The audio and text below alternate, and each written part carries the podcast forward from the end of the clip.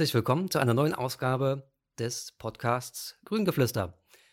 Ich bin Matthias und ich habe zwei spannende Gäste hier an dieser Runde, die Anna und den Peter. Und heute geht es um das Thema Flughafenausbau. Hallo erstmal. Und hallo von meiner Seite. Zuallererst beginne ich mal mit einer kleinen Geschichtslektion, damit, äh, damit klarer ist, um welchen Flughafen es geht und was die wechselvolle Geschichte dieses Flughafens in unmittelbarer Nähe von Leipzig äh, ist. Gegründet wurde der ganze Flughafen 1927, dann wurde er gebaut. Beim, Im Zweiten Weltkrieg wurde er dann auch zerstört und erst 1947 wurde er dann wieder neu eröffnet. Als Passagierflughafen hat er dann zu DDR-Zeiten eher durch die Messe, wurde er dann teilweise beflogen ab 1963 und dann später 1972, erst dann wurde er wieder ganzjährig angeflogen. Nach der Wende gab es dann eine, eine wichtige Entscheidung, nämlich DHL betrieb ein sehr großes äh, Frachtdrehkreuz in Brüssel.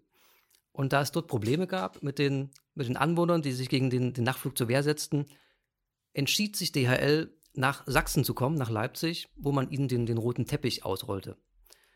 Und das begann dann in den 2000er Jahren und ab 2007 wurde dann auch die neue Stadt- und Landebahn im Süden gebaut, die dann für DHL gedacht war. Also insgesamt kann man, glaube ich, festhalten, dass der dass die Erwartungen an den neuen Flughafen in Bezug auf die Passagierzahl sich nie so ganz erfüllen konnten. Man hatte da mal mit viereinhalb Millionen geplant, aber als Passagierflughafen hat der Flughafen keine große Bedeutung. Aber eben als, als Frachtflughafen durch diese DHL-Hub, durch, diese, durch dieses große Drehkreuz, ist äh, der Flughafen bedeutend. Es gibt eine, eine wirtschaftliche Signifikanz dadurch, dass angeblich 11.000 Arbeitsplätze geschaffen werden durch, durch DHL und, und unmittelbar ansässige Firmen. Aber der Preis dafür ist, dass quasi nachts sehr viele Flugzeuge äh, angeflogen kommen. Das ist quasi dieses Express-Frachtgeschäft. Wenn man quasi was bestellt und am nächsten Tag haben möchte, dann geht es ja quasi nur so, dass die Flugzeuge äh, quasi abends an, anfliegen, umgeladen werden und dann am nächsten oder mitten in der Nacht wieder starten um die Sachen und die Güter an die Leute ausliefern. Und DHL hat jetzt auch gewünscht oder beantragt einen, einen Ausbau. Sie wollen quasi den, noch mehr Stellplätze. Momentan sind 60 Stellplätze möglich, aber in Zukunft sollen es knapp 100 werden. Und dieser Ausbau ist jetzt so ein bisschen das Thema. Der ist natürlich umstritten in Leipzig. Und hier am Tisch sind zwei, sage ich mal, Gegner des Ausbaus, die aus dem Aktionsbündnis gegen den Fluglärm stammen. Äh, gegen den Flughafenausbau, sorry. Zu dem Ausbauplan muss man noch sagen, dass es aktuell als Entwicklung generell eine Zunahme des Frachtflugverkehrs gibt. Das hat sehr verschiedene Ursachen. Die, vor allem für wertvolle Güter lohnt sich das, diese Mehrkosten auf sich zu nehmen. Und auch die Schiffsabwicklung in gewissen Großhäfen der Welt stellt, äh, wird, wird vor Probleme gestellt. Die, die Schiffe warten sehr lange auf ihre Abfertigung. Und das führt dazu, dass Frachtflugverkehr auf dem aufsteigenden Ast ist, zunimmt und dass deswegen DHL auch diesen Ausbau sich, sich wünscht. Genau, auch der Onlinehandel blüht und wir alle denken, kennen diesen Wunsch, dass wir irgendwo was bestellen und dass das schon am nächsten Tag dann zu uns geliefert wird vom DHL oder Amazon-Boten. Hast du den Wunsch? Ich manchmal schon, muss ich zugeben.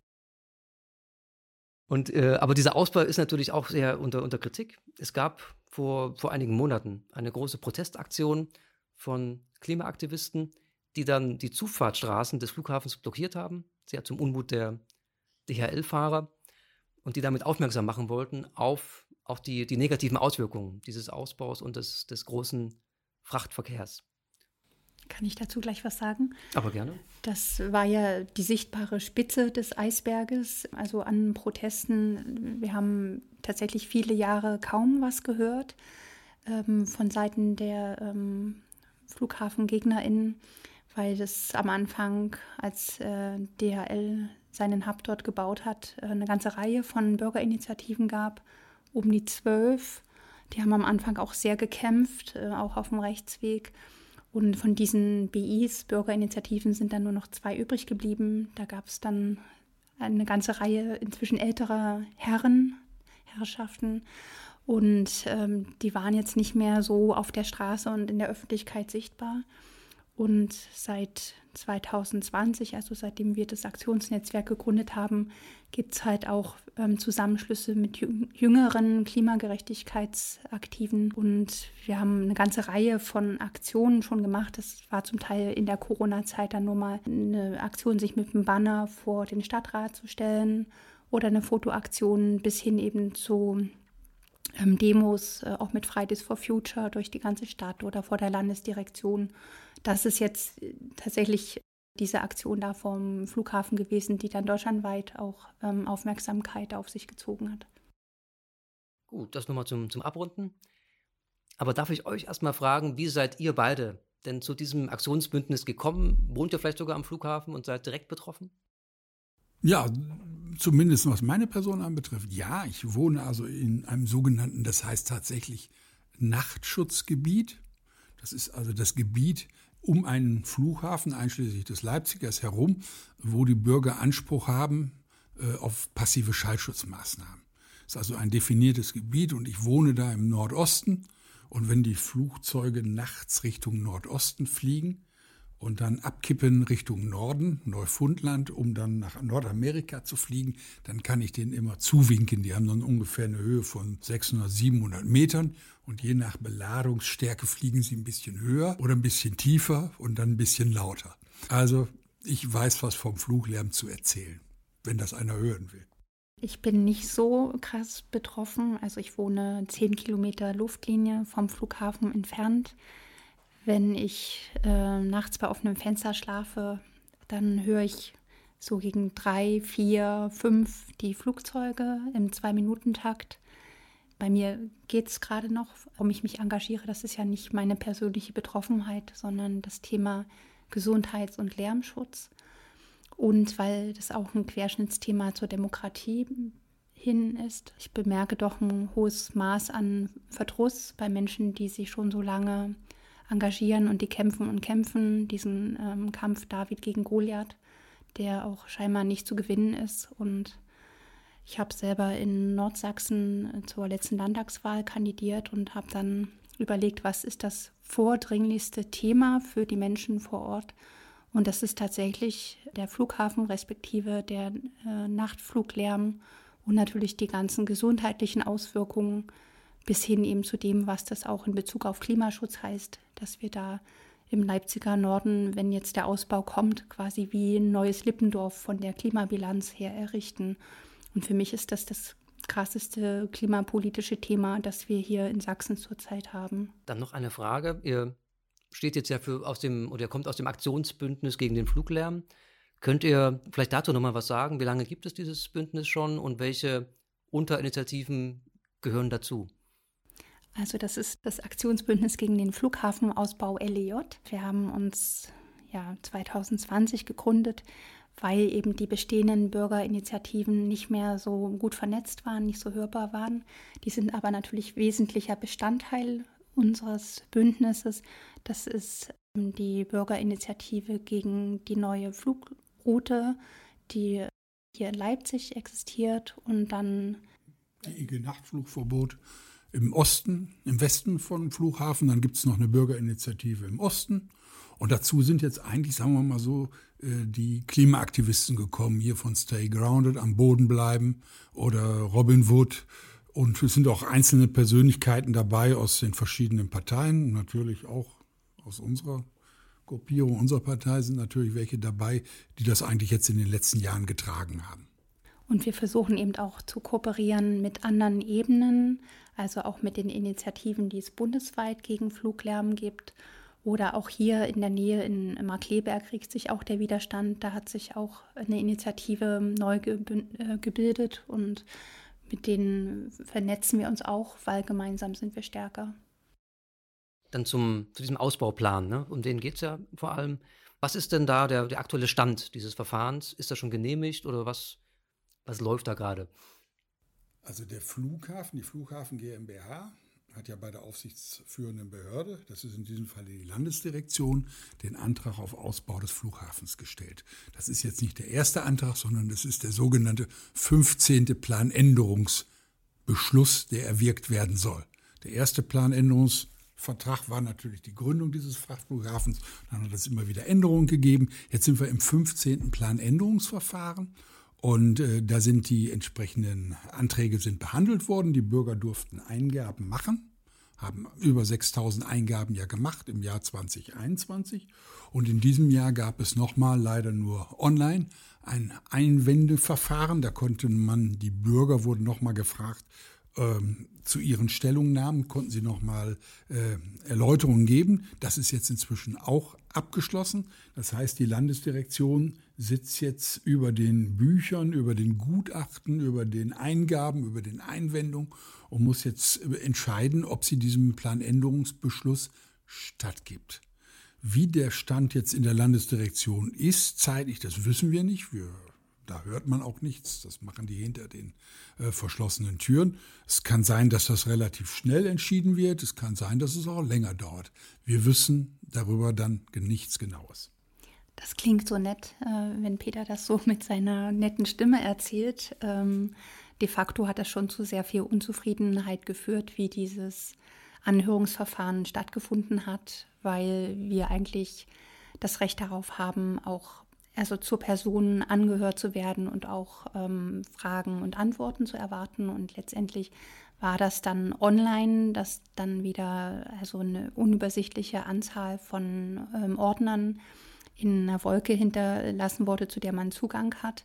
Und es wurden die Gutachten bzw. die Einwendungen der Träger öffentlicher Belange, die wurden schon ähm, beantwortet, äh, so in tabellarischer Form, aber die Einwendungen der normalen BürgerInnen, also ich habe zum Beispiel 21 Einwendungen geschrieben zu sehr konkreten Punkten und ich habe keine ähm, konkreten Antworten oder Erwiderungen darauf bekommen. Es gab ja insgesamt, glaube ich, einige tausend Einwendungen. Knapp 6000. Und dann ist, ist zu erwarten, dass die beantwortet werden oder dass erst dann quasi das Verfahren weitergeht? Oder kann es auch sein, dass die quasi einfach verschwinden? Nein, die, das glaube ich nicht, dass man sich eine Einwendung traut, sie verschwinden zu lassen. Die Einwendungen sind, es gab ein 236-seitiges Werk, also so ein richtiges äh, Buch. In diesen 236 Seiten hat der Flughafen auf die Einwendung Stellung genommen. Das war nicht eine Antwort der Landesdirektion, sondern der Flughafen hat über die Landesdirektion die ganzen Einwendungen vorgespielt bekommen und durfte dann auf diese Einwendungen eingehen und hat das dann aus unserer Sicht natürlich mehr oder weniger, hauptsächlich weniger gut getan. Aber was Anna gesagt hat, ist, es war eigentlich kein Dialog, sondern du konntest im, im, im Internet konntest du dir die Stellungnahmen des Flughafens äh, lesen, nachlesen zu deinen jeweiligen Einwendungen und konntest dann nochmal wieder online antworten. Also es war kein Dialog, sondern es war ein postalisches Online-Verfahren, hätte ich bald gesagt. Also wurde quasi gebündelt. Ja. Vielleicht auch Kategorie, ähnliche ja. Fragen zusammengefasst, ja. sage ich mal, ne? und dann in einem großen Wust beantwortet. So Aber da muss der Bürger oder die Bürgerin muss dann gut dann aussuchen, welche, wo die Frage eigentlich ist und welche Antwort darauf passt. Ja, also du musstest eigentlich schon mal online fähig sein. Nicht? Also meine Großmutter oder man, die hätte das nicht mehr begriffen oder nicht mehr gekonnt.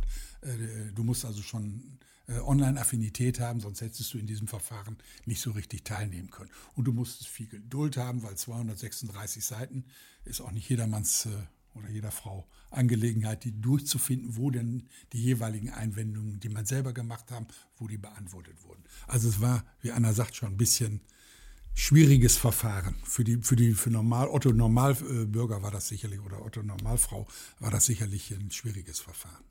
Und was auch noch wichtig ist, dass wir von den Trägern öffentlicher Belange sehr knackige Gutachten haben, also wir haben auf die Weise auch noch von Orten erfahren, die auch massiv von Fluglärm betroffen sind und die sich, die da auch Beistand gesucht haben und wirklich sehr griffige Gutachten geschrieben haben. Auch die Stadt Leipzig hat eigentlich ein vernichtendes Gutachten erstellt und auch nochmal nachgelegt dann in dieser Anhörung, sodass glaube ich, alles, was von Seiten der BürgerInnen kommen konnte und, und der Gemeinden und Städte tatsächlich auch getan wurde. Also auch die ganzen Mängel im, im, in den ähm, Gutachten oder in den im Planfeststellungsverfahren ähm, zu benennen. Gut, aber, der, aber dennoch habe ich das Gefühl, dass, oder die Entscheidung, was glaubt ihr, wie sie, wie sie ausgeht? Das wissen wir nicht. De facto nicht. Das ist, das ist eine Blackbox. Also wir sind weder in der Landesdirektion vertreten, noch können wir dazuhören. Das müssen die machen. Und es ist sicherlich, das muss man sagen, nie hat es so viele Einwendungen gegeben. Und wie Anna schon gesagt hat, das sind teilweise sehr, sehr profunde Einwendungen, die auch mit Gutachten hinterlegt wurden. Wir haben ja seitens der Grünen Partei, der Bündnisgrünen, auch noch ein Gutachten dazu beigesteuert hier Professor Münzel, also ein Gesundheitsgutachten. Und äh, die anderen Aussagen, die dazu getroffen wurden, waren alle sehr profund. Und ich glaube nicht, dass man darüber so einfach hinwegbügeln kann, sondern ich glaube, dass die Landesdirektion äh, befleißigt ist, sich mit diesen Gutachten und Stellungnahmen dezidiert auseinanderzusetzen, äh, wenn sie nicht, nicht irgendwann vor irgendeinem Gericht eine böse Klatsche abholen wollen. Kann natürlich sein, dass sie sich die abholen wollen, aber das ist, hat sicherlich auch dann einen politischen Hintergrund, den wir nicht einschätzen können. Äh, wie viel Druck jetzt auch ausgeübt wird von denjenigen, die das politisch unbedingt durchsetzen wollen. Es gibt ja massiven Druck. Die Landesdirektion untersteht ja dem Innenministerium und das Innenministerium gehört natürlich zur Staatsregierung. Mit anderen Worten, da gibt's, äh, ist das vermutlich auch für die Landesdirektion als direkt untergestellte Behörde nicht so ganz so einfach, gegen den obersten Dienstherren, der das will. Also es ist ja so, Herr Kretschmer will das, Herr Dulich will das, der Finanzminister will das. Das ist nicht so ganz so einfach. Also diese Unabhängigkeit der Landesdirektion, die möchte ich mal sehr in, die muss man einfach in Zweifel ziehen. Eigentlich sind die befangen, weil der Dienstherr sitzt oben und sagt, wir wollen den Fluch haben, dann sollen die da unten entscheiden. Nee, also das ist schon hart an der Grenze dessen, was man so Gewaltenteilung nennen kann. Ja, so könnte man sagen. Das ist außerordentlich kompliziert. Also wir wissen nicht, was dabei rauskommt. Vielleicht winken sie es durch, vielleicht winken sie es mit Auflagen durch, aber das ist äh, Kaffeesatzleserei heute, das lassen wir mal sein. Aber es gibt starke Kräfte, glaube ich, die das wollen in Sachsen. Auch wenn es für euch vielleicht schwer ist, aber was sind die Gründe für den Flughafen? Ausbau, meine ich jetzt. Also allen voran unser Leipziger Bürgermeister Jung und natürlich auch Martin Dulich, SPD, stellen sich hin und beten immer noch ihr altes Märchen vom Wirtschaftsmotor der Region. Du hast am Anfang Zahlen genannt. Ich kenne nicht so hohe Zahlen, also 5.000, 6.000 Arbeitsplätze sind mit der Ansiedlung zumindest direkt geschaffen worden. Klar kann man auch die Zulieferbetriebe dort auch noch mit dazu zählen. Und es stimmt, es war Wirtschaftsmotor unserer Region. Wir hatten damals auch eine ganz andere Anzahl von Arbeitslosen ähm, als heute. Inzwischen ist die Situation ja so, dass überall händeringend Arbeitskräfte gesucht werden, gerade im Dienstleistungssektor. Und auch jetzt schon schafft DHL nicht mal äh, mit Menschen aus der Region ihre Arbeitsplätze zu besetzen. Da kommen schon ähm, 600 Spanier Woche für Woche angeflogen. Ja, also wir haben auch im Logistik Sektor massiven Nachwuchsmangel, ja, die klagen alle. Und ähm, deswegen denke ich, ist die Situation überhaupt nicht mehr vergleichbar. Wir brauchen eine starke Wirtschaft. Ich denke, das kann ich auch für uns Grüne sagen, dass wir ähm, dafür stehen. Aber wir wollen natürlich auch äh, keinen ähm, alten Erzählungen ähm, auf den Leim gehen, die zu den heutigen Verhältnissen nicht mehr passen. Und wir wollen natürlich auch nachhaltige Wirtschaft. Ich denke, da kommen wir nachher auch mal noch dazu. Gut, aber ich, ich denke, es ist wichtig zu verstehen, diesen, sag mal, auch diesen Abgle Abwe oder Abgleichungsprozess mhm, genau. zwischen den wirtschaftlichen Interessen, die vorhanden sind, und aber auch den, den Beeinträchtigungen der Einwohner durch die negativen Auswirkungen des, des Ganzen. Na, wollen wir dazu vielleicht mal kommen? Aber können wir gerne dann welche, genau, was seht ihr als, als Hauptschwierigkeiten oder als Hauptprobleme für die Anwohner, die die Anwohner betreffen? Also ich denke, primär hat es natürlich mit dem nächtlichen Fluglärm äh, begonnen. Ne? Also das ist ein bisschen schwierig zu sagen, wo die Menschen am betroffensten sind. Also es gibt auch in Schkeuditz Menschen, die sehr gut schlafen können, die davon kaum was mitbekommen. Akustik ist so eine Sache für sich. Ne? Das kommt darauf an, wo man wohnt. Es gibt auch äh, die Gegend unter der Abflugschneise, Kapelsgetal. Das ist nachts, also ich bin mit solchen Begriffen eigentlich vorsichtig, aber das ist das Inferno was da nachts in diesen wunderschönen Dörfern dann äh, losgeht und die können sich dann nicht gegen schützen, weil kein Schallschutzfenster ähm, schützt gegen diesen massiven Lärm, die Vibration und was damit auch verbunden ist. Ne? Also ähm, der, der Ursprung der Widerwehr gegen äh, das DHL-Hub ist definitiv dieses nächtliche Aufwachen. Das hat ja auch also gesundheitlich, gesundheitliche Auswirkungen. Man sagt, dass Herz-Kreislauf-Erkrankungen damit zusammenhängen. Das ist auch dieses Münzelgutachten, das das wissenschaftlich auch nochmal belegt hat. Dann hat man natürlich auch Atemwegserkrankungen, dann Leistungseinbrüche bis Depressionen, Krebserkrankungen werden im Umfeld von Flughäfen öfter nachgewiesen. Feinstaub ist auch nochmal so eine Problematik. Ne? Also damit hat es, denke ich, begonnen, weil das ist das Fühlbare und, und Hörbare. Und ähm, aus der Perspektive der, ähm, des Klimaschutzes wissen wir natürlich auch, dass wir da einen der schmutzigsten Flughäfen Deutschlands vor der Tür haben. Wir rechnen mit 1,77 Tonnen äh, pro Start und Landung. Im Moment sind wir schon bei 85 Flugzeugen in der Nacht. Das kann man sich ausrechnen. Also es ist einfach auch von der ähm, CO2-Bilanz und von all den anderen äh, Schadstoffen ist das ähm, nicht mehr tragbar und ein weiterer Ausbau eben erst recht nicht. Gut, und welche bisherigen Initiativen und Petitionen gab es und wie, welchen Erfolg hatten die bisher? Also wir haben ja gerade über die ganzen Einwendungen und Aktionen zum Planänderungsverfahren gesprochen. Das muss man mal sagen. Den, zu den 5600 Einwendungen in der Sache haben über 20.000 Leute haben sich an diesen ganzen Einwendungen äh, beteiligt. Nicht? Also ich sage mal so, das ist schon eine richtige, in, in, den Ortschaften war das eine richtige Bewegung, äh, sich an diesem Verfahren zu beteiligen. Das war schon enorm. Und äh, dann gab es hinterher noch, weil wir einen zweiten Weg gegangen sind, haben wir gesagt, die, nicht nur die Landesdirektion soll sich mit dem Thema beschäftigen, sondern auch das gesamte sächsische Parlament.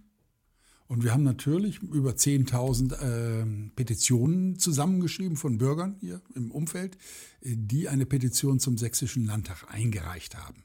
Im letzten, äh, in diesem Sommer, im Frühjahr. Und äh, es ist, war tatsächlich so, wir sind auch zur Anhörung, das hat man sogar zugelassen. Die Petition wurde zur Anhörung im Petitionsausschuss zugelassen und wir waren im Frühjahr da. Und es gab eine sehr, sehr umfangreiche Anhörung zu unseren Petitionsvorträgen, die wir gemacht haben. Also wir haben sowohl den klimatechnischen Teil als auch den medizinischen als auch den finanziellen Teil beleuchtet. Flughafen ist ja ein Subventionsgrab, muss man immer wissen. Können wir nachher vielleicht nochmal drüber reden. Also wir haben alle Teile beleuchtet und die Parteienvertreter und die Mitglieder des Petitionsausschusses haben das zur Kenntnis genommen. Und der Status ist jetzt, dass das Protokoll dieser Versammlung ist verschickt worden, nach sehr vielen Monaten allerdings her, aber es wurde also stenografiert. Protokoll ist verschickt worden und wir rechnen jetzt noch mit einigen Monaten, die ins Land gehen werden, bis der Petitionsausschuss zu dieser Petition Stellung nehmen wird. Aber das, der Petitionsausschuss kann dann eine Empfehlung an den Landtag geben und der Landtag muss dann über solch einen Petitionsvorschlag dann abstimmen. Da sind wir mitten im, im Fluss, im Verfahren drin. Aber es immerhin, die Petition wurde angenommen, es gab eine sehr, sehr ordentliche Anhörung. Also wir sind dort zumindest im Parlament, was den Petitionsausschuss anbetrifft, zu Worte gekommen. Und vielleicht auch noch mal in die Geschichte zurück. Beim ersten Planfeststellungsverfahren gab es ja einen Klageweg mhm. bis zum Europäischen, Europäischen Gerichtshof. Gerichtshof. Ja, die, aber dies äh, hat dann leider nicht gefruchtet. Also das Bundesverwaltungsgericht hat ja in Leipzig die, dieser unbeschränkten, unbeschränkten Nachtflugerlaubnis zugestimmt. 2007, 2008 gab es Klagen. Äh, zum Europäischen Gerichtshof sind wir gegangen, sind aber nicht durchgedrungen. Äh, das Menschenrecht auf Nachtruhe wurde leider nicht verhandelt. Vielleicht wäre das heute anders. Also sagen wir mal so, die wissenschaftlichen Erkenntnisse zum, zu den Gesundheitsgefährdungen des Nachtfluges sind sehr, sehr weit verbreitet inzwischen. Ich denke mal, wenn die Richter damals das alles gewusst hätten, was man heute weiß, wären die Verhandlungen vermutlich anders ausgegangen. Aber es ist halt eben jetzt 14 Jahre her, die Zeit ist drüber weggegangen. Äh, bei einem neuerlichen Gang zum Gericht wird es möglicherweise andere Erkenntnisse sein, die da einfließen. Und vielleicht äh, sagen die Richter was anderes als ehedem. Ja, da vielleicht zu diesem Münzelgutachten. Das hat im Grunde genommen bestätigt, was wir schon immer wussten, dass äh, nächtlicher Fluglärm krank macht. Aber für mich war ein wesentlicher Punkt, dass der Flughafen in seiner Argumentation mit dem arithmetischen äh, Mittel ähm, den Fluglärm ähm, benennt, ja nicht misst, sondern ermittelt. Und ähm, das, was tatsächlich äh, krank macht, das sind die Aufwachreaktionen und die beruhen auf den Fluglärmspitzen. Und wir haben da zum Teil äh, bei Messungen über 80 Dezibel gemessen. Ne? Korrigiere mich, 81, 82 Nein, Dezibel. Es geht deutlich drüber. Also wenn du Pech hast, dann kriegst du 87 Dezibel in der Spitze über, über dem Kopf oder 89 Dezibel. Das ist äh, eine, eine Lärmbelastung, die du auch mit Schallschutzfenstern oder sonstigen Schallschutzmaßnahmen nicht mehr wegkriegst. Also wenn du, ich sag mal, fliegt einer mit 85 Dezibel über dein Haus und du hast eine Schallschutzmaßnahme, die 32 Dezibel bringt, rechnerisch, dann kommst du immer noch auf Lärmspitzen in deinem Schlafzimmer hinter dem Schallschutzfenster auf 45 und 50 Dezibel. Das heißt, das sind so große Beeinträchtigungen, so hohe Amplituden, dass also auch der Gesunde nicht mehr so ganz gesund weiterschlafen kann. Was der Professor Münzel gesagt hat, das ist natürlich ganz wichtig. Der hat gesagt, im Grunde genommen ist jeder Lärmimpakt, den du kriegst, auch 35 Dezibel oder 40 Dezibel, dein Körper reagiert, weil du hast ja nachts nur das Ohr an, alle anderen Sinne sind ausgeschaltet und dein Ohr reagiert auf jede Lärmbelastung, die du kriegst. Und das heißt, äh, wenn du das unterdauernd, du hast es ja im Grunde genommen an sechs Tagen in der Woche, bis auf den Samstagnacht, da fliegen nicht so viele. An anderen Tagen hast du unentwegt immer den Lärm. Und das heißt, äh, du bist einer Dauerbelastung ausgelastet und kannst sie eigentlich auch durch passive Schallschutzmaßnahmen nicht aus der Welt schaffen. Das heißt unentwegt Stress, ne? Ja, aber zum, zum Vergleich vielleicht mal jetzt an so einer Hauptstraße. Wenn wir jetzt rein, da haben wir 60 Dezibel wenn wir jetzt miteinander reden. Hier so 60 Dezibel. Aber wenn ich an der Straße wohne, um das mal vielleicht so ein bisschen zu vergleichen. Dann hast du normalerweise, machst du dein Fenster auf oder zu. Das ist jetzt abhängig von dem, was auf der Straße passiert. Wenn da natürlich ein, wie heißt das, ein Rettungswagen draußen vorbeifährt, dann ist es unangenehm. Aber ein Rettungswagen, der fährt einmal in der Nacht, wenn du Pech hast oder hier so normaler Verkehr. Also ja, einfach so ein, ja, auch ein paar Lastwagen, die vielleicht so, ja. hier ist jetzt die Lützner Straße um die Ecke, die auch stark befahren ist. Du hast beim Fluglärm ja folgendes Ereignis. Du hast ungefähr eine, eine Lärmbelastung, die 30 Sekunden dauert, vielleicht auch 40 Sekunden. Das heißt, das fängt ganz langsam an und geht dann halt eben, wenn du Pech hast und es ist eine B747, eine Ilyushin oder was auch immer, dann geht das, baut sich das richtig so auf, auf 85, 82, 89 Dezibel auf. Und das ist natürlich dann, das kann man nicht nicht hören. Das nimmst du wahr, auch wenn du meinst weiter zu schlafen. Du nimmst das einfach auf und dein Körper reagiert, weil aus alter Zeit könnte es ja eine Gefahr sein. Und unser Körper ist ja nun mal so, dass er auf Gefahren reagieren musste aus archetypischen Zeiten. Äh, und deshalb nehmen wir das sehr, sehr genau wahr. Und der Professor Münzel hat natürlich dann genau analysiert, wenn du das dauerhaft machst, äh, was passiert dann mit deinen Arterien, mit deinem Herzkreislauf-System, sagen wir es so. Ja. Okay. Nee, es ist, ist glaube ich, verständlich. Also, weil der Straßenverkehr ist ja gleichmäßig, deswegen ja. gibt es weniger Ab also Schwankungen darin. Ja. Ne? Das ist ja das, was da bei so Flugzeugen besonders. Äh, also sei eingeladen, stell dich mal in Rackwitz oder ähm, noch in der näheren Umgebung des Flughafens mal nachts hin oder versuch dort mal mit dem Zelt zu übernachten. Leider fällt das ganze Gebiet auch für den sanften Tourismus aus. Ne? Das, man kann sich das mal antun, damit man das wirklich erlebt. Das kann man sich sonst nicht vorstellen. Das kann man sich halt auch nicht in Dresden vorstellen. Und auch manche Leute, die mitten in Leipzig wohnen, können sich das auch nicht vorstellen weil wir in Leipzig ja umflogen werden und quasi im Westen, im Osten, im Süden, überall an den Randgebieten sind die Leute betroffen, aber im Zentrum sieht man da die Flugzeuge am Himmel, findet das vielleicht auch noch ja, eine internationale Anbindung oder so, aber man hört den Lärm tatsächlich im Zentrum marginal. Und eine andere Situation oder andere Frage. In Darmstadt, wo ich früher wohnte, gab es auch viele Diskussionen um den Flughafen. Und da war auch ein Punkt, ob man die wie man die Flugrouten verteilt. Ich weiß nicht, ob das hier auch ein Thema ist, dass man versucht, quasi eine Art Lärmfairness auf eine Art herzustellen, dass, dass es verschiedene Routen gibt, die dann, dass quasi einzelne weniger darunter leiden, sondern dass man es verteilt auf eine größere Fläche. Das geht. Technisch geht das. Bei uns am Flughafen tut man sich da wahnsinnig schwer mit. Wir haben eine Nordbahn und eine Südbahn. Aber das DHL-Zentrum liegt an der Südbahn. Und da die DHL natürlich in engsten zeitlichen Begrenzungen fliegt, wird nachts eigentlich zu 90 Prozent die Südbahn genommen. Weil die Flugzeuge stehen direkt an der Südbahn und innerhalb von 100, 200 Meter sind die auf der Startpiste oder kommen, können ganz, ganz schnell landen und fahren direkt auf ihre äh, Verteilerposition. Das heißt, nächtlich, was eigentlich das Unangenehmste ist, wird zu 90 Prozent, so sind unsere aktuellen Zahlen, äh, die Südbahn genommen die startnahe und damit ist mit der Lärmverteilung, man könnte gleich verteilen über die Nordbahn, dann hätte man eine gewisse Entzerrung. Wenngleich wir natürlich auch sagen, ob nachts ich alle vier Minuten und alle oder alle zwei Minuten geweckt werde, das macht vermutlich den Kohl nicht fett.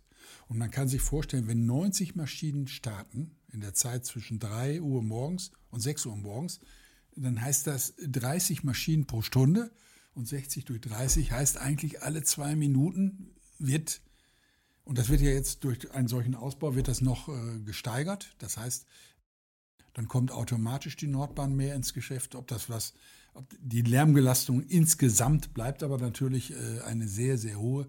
Und äh, ob das durch die Verteilung Richtung Nordbahn äh, für die Bürger angenehmer wird, das sei sehr zu bezweifeln. Ja, dazu muss man vielleicht noch ähm, wissen, dass die Flugzeuge ja gegen Westen starten ähm, also, oder gegen den Wind und der kommt bei uns meistens aus Westen. Das heißt, die fliegen immer ähm, vom Osten her auf die ähm, Landebahnen dann in dem Fall. Und äh, man hat schon versucht, dieses Anflugverfahren auch zu ändern. Das betrifft jetzt ähm, auch die Markleberger äh, zunehmend. Ähm, deswegen haben die dort jetzt eben auch ein, oder ein Bündnis ins Leben gerufen, ähm, weil die vorher nicht so stark betroffen waren. Und wir haben als Aktionsbündnis ähm, für uns ähm, so den, ja, also die, die Maßgabe, wir verhalten uns solidarisch allen Menschen gegenüber. Also, dass wir jetzt nicht irgendwie anfangen zu sagen, von weniger dicht besiedelten Landstrichen zu sprechen und stark besiedelten, weil das letztendlich egal ist, ob du im ländlichen Raum wohnst und aufwachst oder, oder im urbanen Raum. Ne? Und die äh, Betroffenheit äh, ist halt insgesamt im ganzen Großraum äh, Leipzig-Halle ist riesig. Also ich bin oft im Leipziger Land, 50 Kilometer entfernt von hier. Äh, auch dort wache ich von Flugzeugen auf und es geht äh, in Sachsen-Anhalt auch krass weiter, auch äh, Landsberg und weiter im Süden ähm, Weißenfels und so. Also da sind Orte, die da ähm, sehr negativ von unserem Flughafen profitieren. Ja. In Eilenburg gibt es jetzt auch eine Bürgerinitiative übrigens. Und das ist ja schon eine Ecke weg. Aber da sammeln sich die Flugzeuge, über Eilenburg sammeln sich die Flugzeuge, um dann halt eben den Landeanflug, wie Anna gesagt hat, in den Landeanflug reinzugehen. Und auch die Eilenburger haben es jetzt offensichtlich dicke und satt. Hm. Was sind jetzt für euer Aktionsbündnis die konkreten Forderungen, die ihr im Moment habt?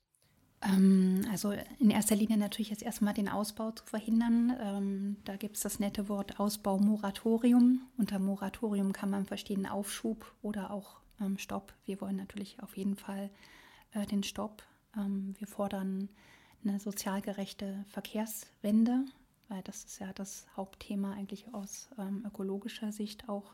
Ja, und also nicht nur den, den Lärmstopp, oder eine nächtliche Pause, Lärmpause. Das wäre natürlich für alle Anwohner das Dringlichste und Wichtigste, äh, sondern es geht natürlich auch äh, darum, dass wir halt eben in Richtung Klimaschutz operieren.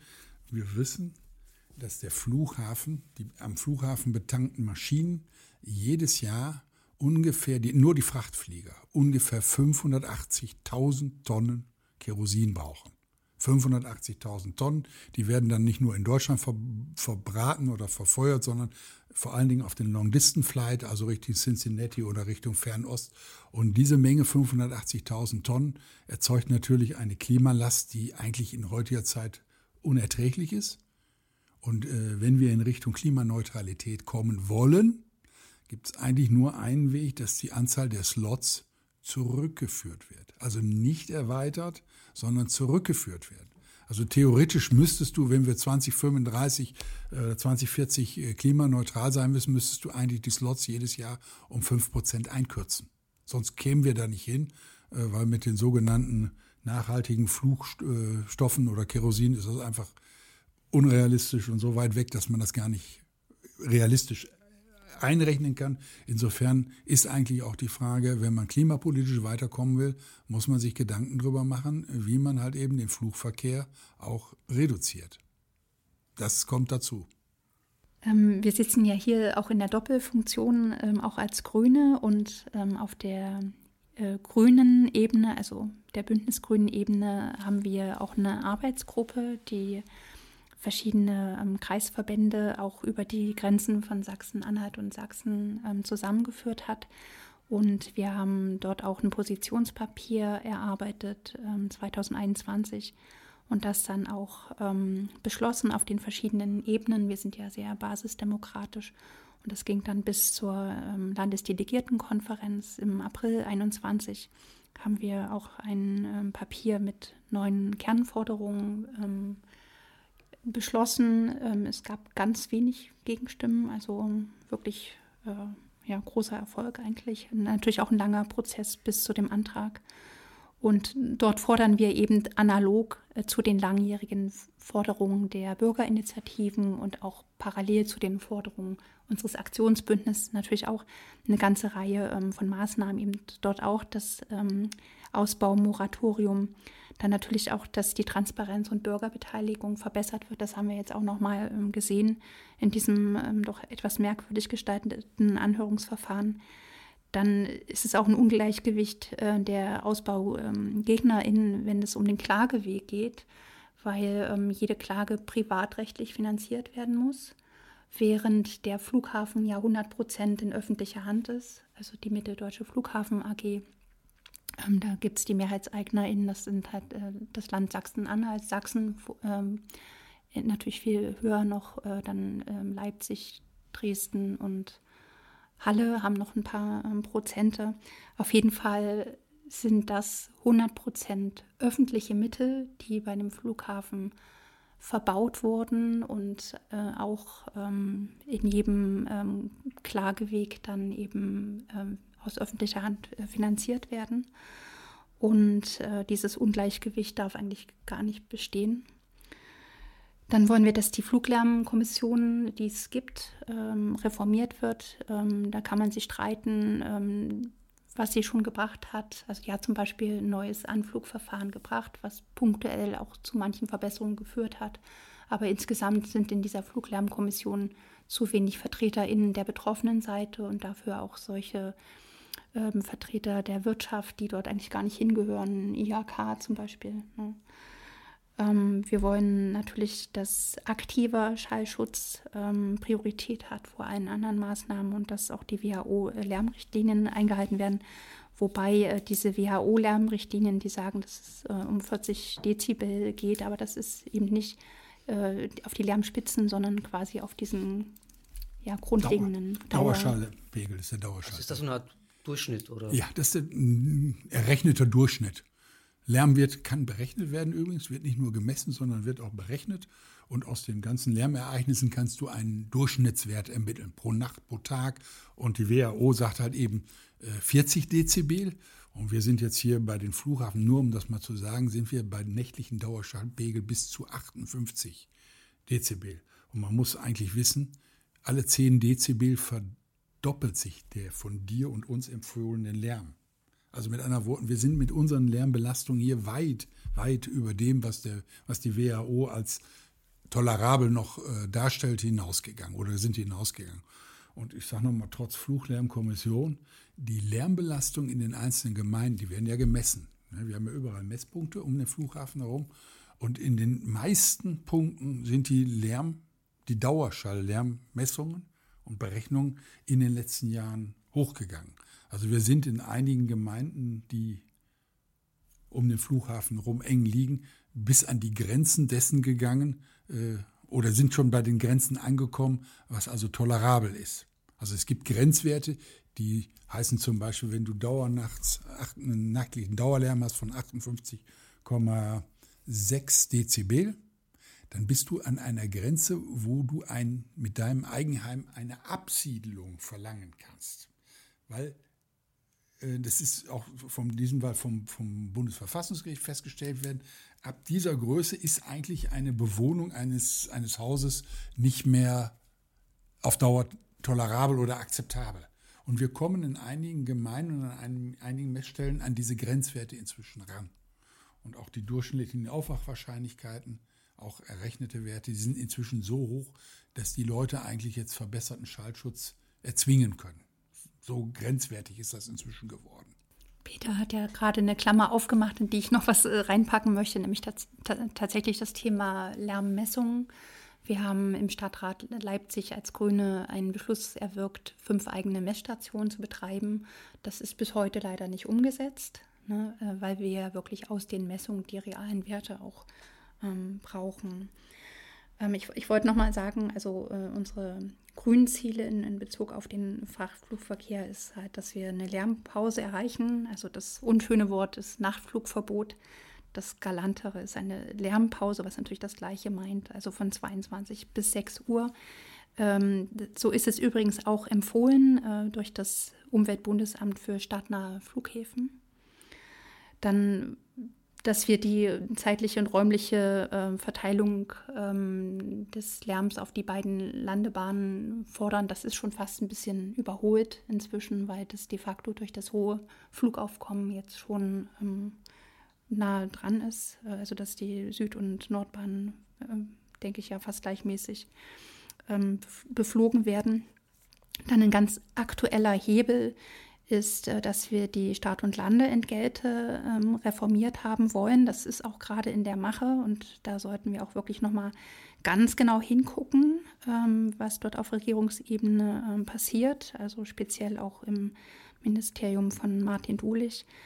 Ähm, also wir wollen halt, dass die ähm, Lande- und, und Startentgelte nach Lärmklassen, nach Tages- und, und Nachtzeit und eben auch nach CO2-Emissionen ähm, berechnet werden. Das wäre auch ein wirtschaftlicher Hebel. Das hat Peter vorhin ja schon erwähnt, dass wir im Moment ein Dumpingflughafen sind. Der Flughafen ist höchst defizitär. Das äh, können wir auch mit Quellen belegen. Ne? Das ist auch kein Geheimnis. Ähm, also wirtschaftlich äh, funktioniert der Flughafen halt nicht. Und ähm, im Moment sieht es aber so aus, wir haben auch noch äh, das sogenannte Dialogforum, da wurde uns schon mal vorgestellt, wie im Moment die Planung der Neugestaltung der Stadt- und Landentgelte ist. Und es sieht nicht so aus, als soll im Wesentlichen das Entgelt angehoben werden, sondern nur anders verteilt werden. Und das geht ja dann nach hinten los. Ne? Dann wollen wir eben, dass die Siedlungsbeschränkungen nicht erweitert werden. Das ist auch nochmal ein ganz äh, ja, heikles Thema, auch was ähm, Peter jetzt eben schon andeutete. Und eben äh, was heißt das? Das verstehe ich jetzt nicht ganz. Ja, also es gibt du darfst, wenn du, wenn du außerhalb dieses Nachtschutzgebietes, von dem ich gesprochen habe, du hast da jetzt deine Gemeinde, du bist Bürgermeister, dann darfst du diese Gemeinde nicht so entwickeln, wie du kannst, weil der Flughafen will natürlich in der Nähe des Flughafens kein, kein Bevölkerungswachstum haben, weil Bevölkerungswachstum heißt automatisch Kollidierung wieder mit dem Lärm. Das heißt, im Umfeld dieses Flughafens gibt es Siedlungsbeschränkungsgebiete und das heißt natürlich für diese Gemeinden, dass sie sich nicht so entwickeln können, wie sie sich entwickeln können, wenn sie nicht auf diese Siedlungsbeschränkung Rücksicht nehmen würden. Und insofern ist das für die Umland, äh, Umland, sondern die Umlandgemeinden um den Flughafen herum, ist das ein Behinderungspunkt. Und insofern äh, sagen wir natürlich, diese Siedlungsbeschränkungen, äh, die müssen halt eben äh, nicht, nicht weiter ausgebaut werden. Kleiner Werbeblock, das ist ja eigentlich schön. Also Nordsachsen ist ja. schön, Schkeuditz liegt ja in Nordsachsen, auch Sachsen-Anhalt. Das sind sehr schöne landschaftliche Gebiete, in denen man gerne wohnen würde. Ja. Und vielleicht noch der Punkt, ähm, also was unser Ausblick ist, ne? wir wollen ja nicht was verhindern aus Prinzip, sondern eben letztendlich auch Bedingungen verbessern. Und das heißt, was, was ist denn die Alternative zu diesem klima- und gesundheitsschädigenden ähm, Frachtflugverkehr? Und das ist natürlich, dass wir im Bereich Arbeitsplätze äh, ja nachhaltige Arbeitsplätze schaffen wollen, die ökologisch, sozial nachhaltig äh, sind dass wir regionale Wirtschaftskreisläufe ähm, stärken wollen. Recht auf Reparatur fällt da auch mit rein. Ne? Ich meine, warum bestellen die Leute ähm, neue Handys oder Elektronik aus Fernost, weil nach drei Jahren das den Geist aufgibt oder so. Ne? Ähm, das hat auch mit unseren eigenen Konsumgewohnheiten ähm, zu tun. Ähm, aber auf jeden Fall gibt es auch politische Mittel, ne? also regionale Kreislaufwirtschaft zum Beispiel zu stärken. Ich glaube, das wäre vielleicht auch noch so ein bisschen eine ketzerische Frage. Selbst wenn es, sage ich mal, ihr Erfolg habt und die Nachtflüge stoppen in, in Leipzig, die Frachtflüge, würde dann DHL nicht einfach den Flugdrehpunkt verlagern zu, einem, zu einer anderen Stadt, die da willig ist, vielleicht nach Warschau, nach Prag? Also ich sage mal so, jetzt äh, hat DHL natürlich auch hunderte von Millionen hier investiert. Der Hub funktioniert soweit, die Mitarbeiter sind angelernt. Also das ist schon ein Investment von DHL, äh, was ein gewaltiges ist. Insofern äh, kann ich mir nicht vorstellen, selbst wenn die ihr Geschäftsmodell mit dem Nachtflug nicht mehr so durchziehen können, wie es jetzt ist, dass das gleich eine Aufgabe des Standortes bedeuten würde. Das glaube ich erstmal nicht. Gleichwohl ist es so, dass natürlich das Kapital immer sehr scheu ist und natürlich äh, schnell in Gegenden auswandert, wo die Menschen billiger sind und die Umweltstandards noch niedriger sind. Das sind wir ja gewohnt, dass wir diese Bewegung haben. Und auch da müssen wir uns halt eben äh, widersetzen, wenn solche Sachen kommen. Aber ich denke mal, was Anna erzählt hat, ist natürlich wichtig. Wir wissen ja, äh, dass noch Ansiedlungsflächen in Sachsen gesucht werden. Es gibt im Augenblick zum Beispiel ein Riesenverfahren in der Nähe von Wiedemar, ein gewaltiges Industriegebiet zu erschließen. Also gewaltig heißt Quadratkilometer groß. Und äh, das brauchte man alles nicht, weil ich sage mal so, der Flughafen, zumindest in das nördliche Flugfeld, ist ja völlig erschlossen. Also wenn man neue Flächen hat, oder braucht, dann könnte man sicherlich überlegen, ob nicht ein Teil der Flugfelder auch an unserem Flughafen für neue Ansiedlungen genutzt werden können. Wir weisen immer darauf hin, dass im letzten Jahr die Nordbahn still lag, acht Monate lang. Wurde alles über die Südbahn abgewickelt, ist keiner zu Schaden gekommen, das ging alles wunderbar. Insofern muss man sich fragen, ob das nördliche Flugfeld denn unbedingt für den Flughafen erhalten werden soll. Ich vermute mal, das lag auch an den Corona- Nee, der Fracht, nein, nein, nein. Der, der, Flughafen, der, der Leipziger Flughafen ist ja fast durchgeflogen. Also die hatten nur im, in der Spitze ein Minus von 5 Prozent. Also andere hatten 40, 60, 80 Prozent. Leipzig ist ja ein Frachtflughafen. Der hat zugelegt. Also man muss Folgendes wissen. 2020 um 12 Prozent und 2021 um 15 Prozent zugelegt. Also rückgegangen ist natürlich das Passagierverkehr, aber da der Flughafen ja im großen ganzen Frachtflughafen war, hat der Zuwachs im Frachtflughafen eigentlich nur ein ganz, eine kleine Delle in dem Flughafen, was die Gesamtbewegung anbetrifft, äh, verursacht. Das muss man wissen. Leipzig ist total atypisch und besonders. Ich wollte noch mal auf deine Frage eingehen, Matthias. Ähm, auch für die äh, Damen und Herren der sehr gut aufgestellten, sehr professionellen PR-Abteilung von DHL, die vielleicht das auch nachhören. Ähm, keiner sagt, dass wir den Flughafen abschaffen wollen. Es gibt auch radikalere Initiativen, die auch so Zukunftsvisionen haben, was man alles mit dieser ja, öffentlichen Fläche Tolles machen könnte. Ich erinnere mal an Tempelhofer Feld in Berlin, ehemaliger Flughafen, was jetzt gemeinwohlorientiert äh, allen zur Verfügung steht. Könnte man auch solche Pläne haben.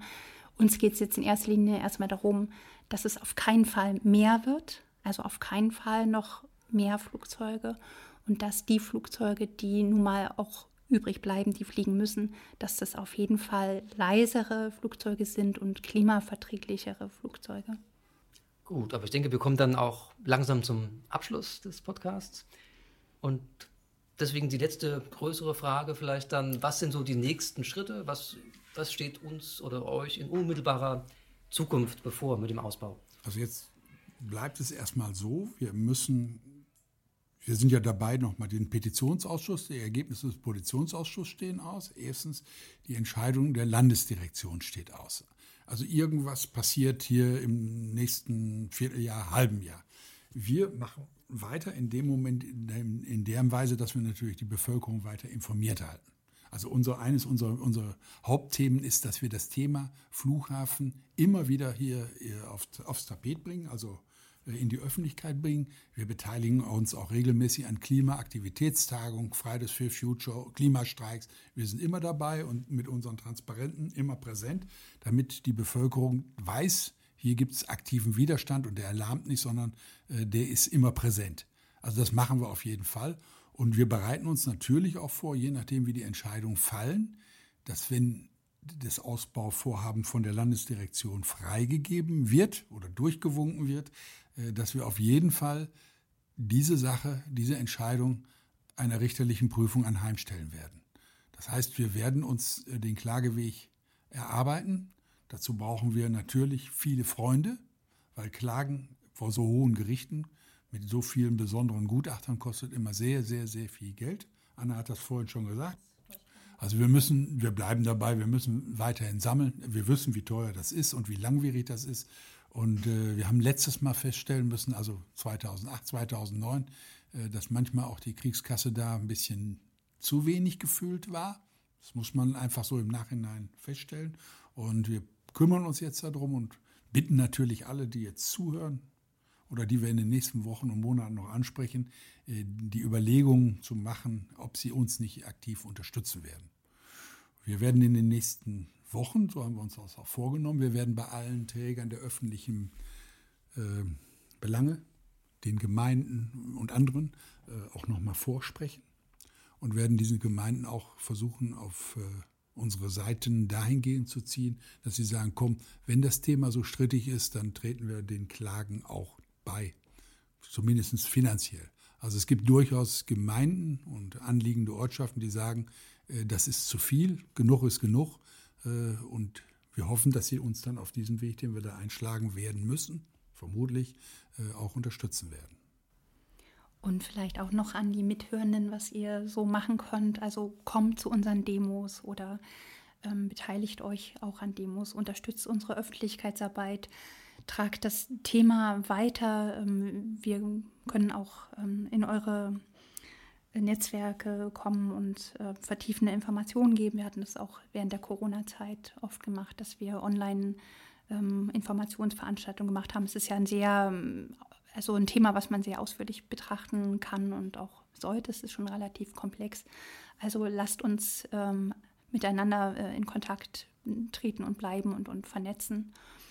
Geld für den Klageweg ist immer gut. Ähm, und dann als Grüne denke ich, ist es vielleicht auch mal notwendig zu sagen, die Erwartungen ähm, an die Regierung oder Regierungsbeteiligung ist sehr hoch, auch aus den Bürgerinitiativen. Ähm, der Output ist im Moment noch nicht so hoch, wie wir alle das uns wünschen würden. Also auch ich in, in dieser Doppelfunktion so ähm, bin da auch manchmal enttäuscht, dass das nicht so schnell vorwärts geht, ähm, wie wir das gern wollen. Ähm, in zwei Jahren, das scheint jetzt noch weit hin, ist wieder Landtagswahl, sind wieder Kommunalwahlen. Und es ist halt wichtig, auf jeder politischen Entscheidungsebene so viel Stimmen für Nachhaltigkeit, für Klimaschutz, für Gesundheitsschutz wie möglich zu haben. Denn je mehr Stimmen, je mehr Prozente, je mehr Regierungsbeteiligung, je mehr Mitgestaltung. Also grün wählen. Gut, ein klarer Aufruf zum Schluss. Wir werden in den Show Notes natürlich auch noch die Links äh, verankern, um dem Aktionsbündnis beizutreten oder auch, es gibt auch ein, eine gute Dokumentation im Web, im Schatten des, des Wachstums, damit die geneigten Zuhörerinnen und Hörer sich noch vertiefend informieren können. Okay, aber dann vielen Dank an euch beide für euren Besuch, für die Informationen zum, zu diesem sehr spannenden Thema. Vielen Dank, dass wir hier Danke bei Grünen Geflüster flüstern durften. Ich jedenfalls. nee, ganz prima. Danke.